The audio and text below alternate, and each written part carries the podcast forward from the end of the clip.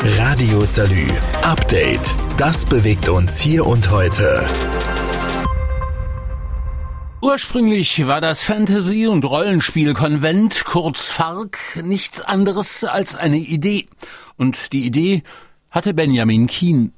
2013 entstand die Idee, ein Festival rund um die Themen Cosplay, Endzeit, Fantastik im Allgemeinen zu machen und damit verschiedene literarische und künstlerische Aspekte aufzugreifen, von der Kostümgestaltung eben über Filmkunst, über Literatur, über Kulissenbau, also viele handwerkliche Themen, aber eben auch hochkulturelle Themen mit aufzugreifen und das Ganze in einen industriekulturellen Aspekt des Saarlandes zu tauchen und damit Spenden zu sammeln.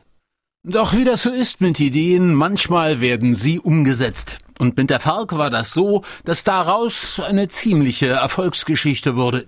Benny Kien bilanziert die Jahre von 2013 bis zur Pandemie.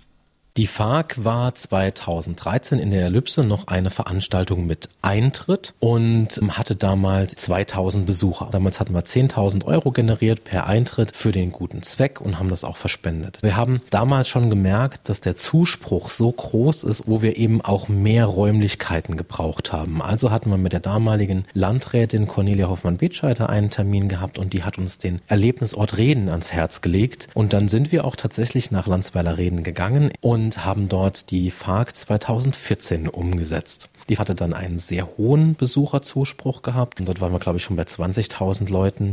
Und da wir damals schon keinen Eintritt mehr genommen haben, sondern Spenden gesammelt haben für den guten Zweck, hat sich das Ganze etabliert als soziales Event. 2014 haben wir dann die Veranstaltung nochmal durchgeführt, um sie zu etablieren und 2015 auch.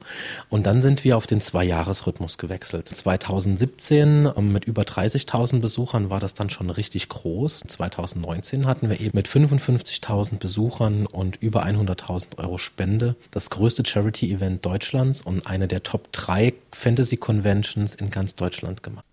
Wie gesagt, bis dahin Erfolgsgeschichte.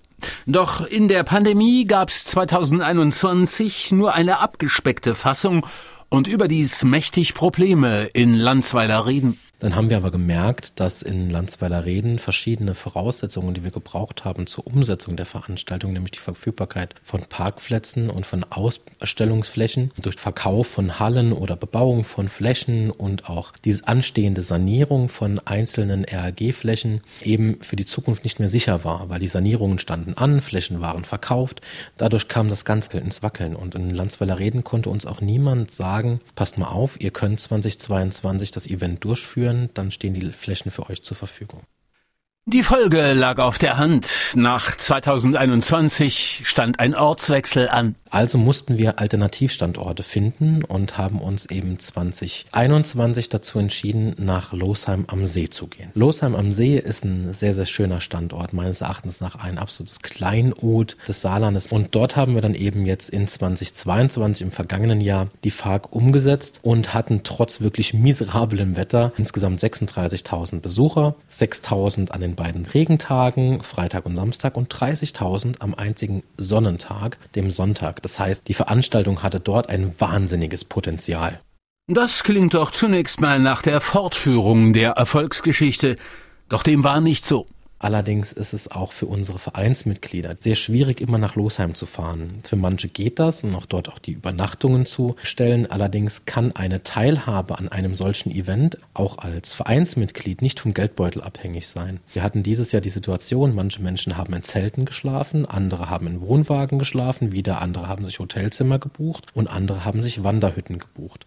Das hat zu einer gewissen Unzufriedenheit und auch tatsächlich zu etwas geführt, was wir im Team nicht haben wollen nämlich zu einer Beurteilung der individuellen Leistungsfähigkeit nach dem Geldbeutel. Und das widerspricht den Grundsätzen eines sozialen Vereins. Und das ist der Hauptbeweggrund, warum wir nicht mehr nach Losheim gehen können. Losheim hat ganz viel in Bewegung gesetzt, um uns zu halten. Das löst aber diese Kernproblematik nicht. Naja, dann sucht man doch einfach einen besser angebundenen Standort für die FARC. An Industriebrachen fehlt es im Saarland ja nicht. Doch weit gefehlt. Wir haben natürlich auch ganz viele diverse andere Standorte im Saarland geprüft. An manchen Standorten will man uns nicht, weil wir vielleicht nicht dem Kulturanspruch dieser Städte entsprechen. An anderen Punkten würden wir der Kernaussage der FARC widersprechen, nämlich öffentlich zugängliche und niedrigschwellige Kultur anzubieten, Breitenkultur. Dies alles hat uns dazu gebracht, diese schmerzliche Entscheidung eigentlich zu treffen, dass es die FARC nicht mehr geben wird. Stop! Ein Leuchtturmprojekt mit alljährlich zigtausend begeisterten Zuschauern und dann mal so einfach Schluss? Ja, so ist es. Und das Ende hat was mit dem Erfolg zu tun. Viele Leute behaupten auch, wir hätten zu viel gewollt, wir wären zu groß geworden. Das ist auch richtig. Aber bei einer Veranstaltung, die keinen Eintritt erhebt, die keine Umzäunung hat, die kein Ticketing hat, zu der jeder Mensch im Saarland einfach so kommen kann, jeder Mensch aus ganz Deutschland, aus Europa, wo es keine Begrenzung gibt durch monetäre Mittel, wie soll ich verhindern, dass diese Veranstaltung groß wird? Wie? Das geht gar nicht. Das kann ich nicht einschränken. Und tatsächlich glaube ich, diese Erfolgsgeschichte der FARC, warum sie so groß geworden ist und so populär geworden ist, ist auch genau der Faktor, der jetzt eine Realisierung mit Zukunftsausrichtung so schwierig macht. Wir könnten künstlich die FARC verkleinern durch Eintritt. Andere Conventions nehmen 25 Euro am Tag. Könnten wir auch machen. Dann hätten wir vielleicht noch 5000 Leute, die dann kämen, aber keine 60.000 Leute. Und wir würden 90 Prozent der Menschen ausschließen an der Teilhabe an diesem Event. Das würde dem Kern dieses Events komplett widersprechen und das wollen wir auch nicht.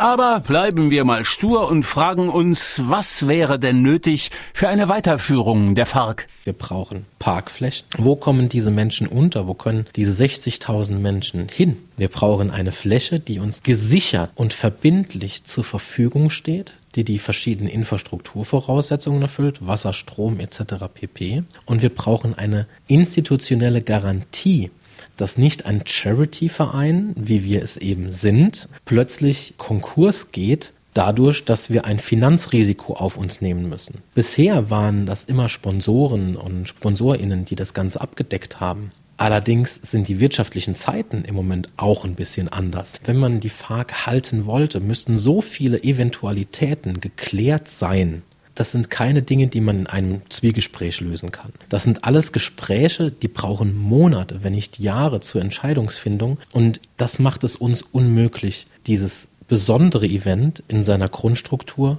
fortzuführen. Und damit bleibt es dabei. Das größte Fantasy- und Rollenspiel-Event Deutschlands, ausgetragen hier im Saarland, ist Geschichte. Und auch die erfolgreichen Spendensammlungen im Rahmen der FARC sind weg. Wir werden mit dem Verein immer Charity-Events machen. Eine Hoffnung auf weitere Events des Vereines, die gibt es. Eine Hoffnung auf eine FARC habe ich persönlich aufgegeben, weil die Probleme, die zu lösen wären, von mir nicht bedingbar sind.